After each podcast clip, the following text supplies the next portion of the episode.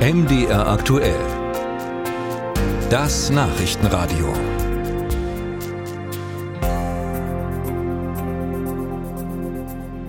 Erst kam Corona, dann der Krieg in der Ukraine. Im vergangenen Jahr hatten wir die höchste Inflationsrate seit dem Ende des Zweiten Weltkriegs. Wir alle müssen mehr Geld für Lebensmittel, auch für die Energie ausgeben und die Sorgen wachsen.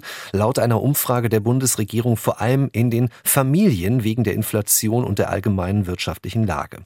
Woran liegt es, dass die Preise steigen und auch mal wieder sinken, dann wieder steigen? Das wollen wir besprechen mit Doreen Pick, Professorin für Wirtschafts Wirtschaftswissenschaften an der Hochschule Merseburg. Guten Tag. Guten Tag, Herr Gebhardt. Frau Pick, es gibt ja die Vermutung, dass einige Lebensmittelkonzerne die Lage einfach ausnutzen würden, um ihren Gewinn zu maximieren. Wie schätzen Sie das ein?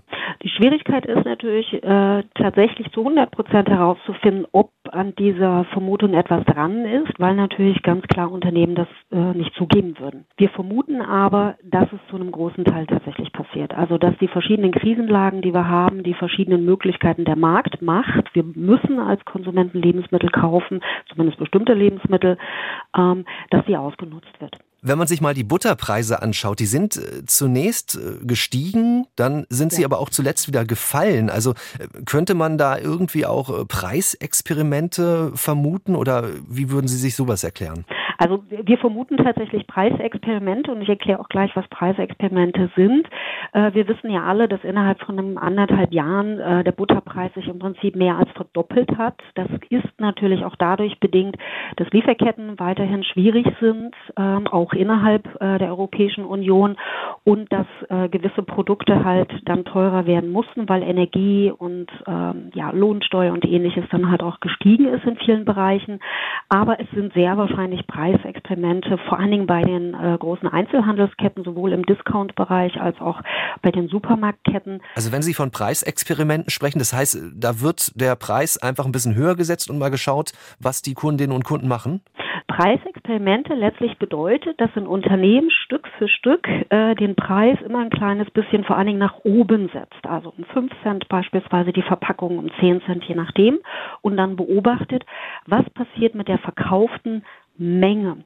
Sinkt die, und wir gehen klassisch davon aus, wenn was teurer wird, dann sinken eigentlich die Mengen auf eine ganze Bevölkerung gerechnet, die wir dafür kaufen. Und wenn das Unternehmen jetzt feststellt, ach, wir können um 10 Cent den Preis für Butter oder 20 Cent erhöhen und die Menschen kaufen trotzdem genauso im Durchschnitt viel Butter wie zuvor auch, dann erhöht das ja den Ertrag, unter Annahme, dass die Kosten zum Beispiel gleich bleiben, oder es hält zumindest den äh, Ertrag konstant. Und wir konnten solche Preisexperimente immer schon äh, in den letzten Jahren, Jahrzehnten halt auch beobachten.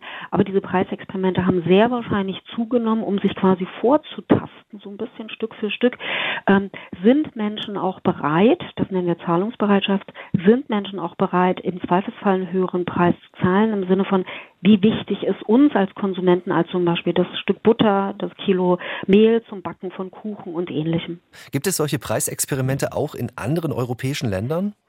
Also es ist relativ wahrscheinlich, dass natürlich, auch wenn das dann unterschiedliche Konzerne, unterschiedliche Unternehmen sind, dass sich die Branchen insgesamt auch innerhalb der Europäischen Union und auch international halt auch austauschen und solche Experimente äh, tatsächlich vornehmen. Spannend ist eher, dass in anderen Ländern die Preisanstiege zumindest für bestimmte Produkte deutlich geringer sind. Das heißt, die Preisexperimente werden weniger intensiv als im Vergleich zu Deutschland halt auch vorgenommen. Nehmen wir ein Beispiel für Brot, was wir dann tendenziell ja alle sehr viel konsumieren, dass im Prinzip es sehr unterschiedliche Preisentwicklungen äh, von zum Beispiel Baguette ähm, in Deutschland gegeben hat, egal ob Sie das beim Discounter oder im Supermarkt kaufen.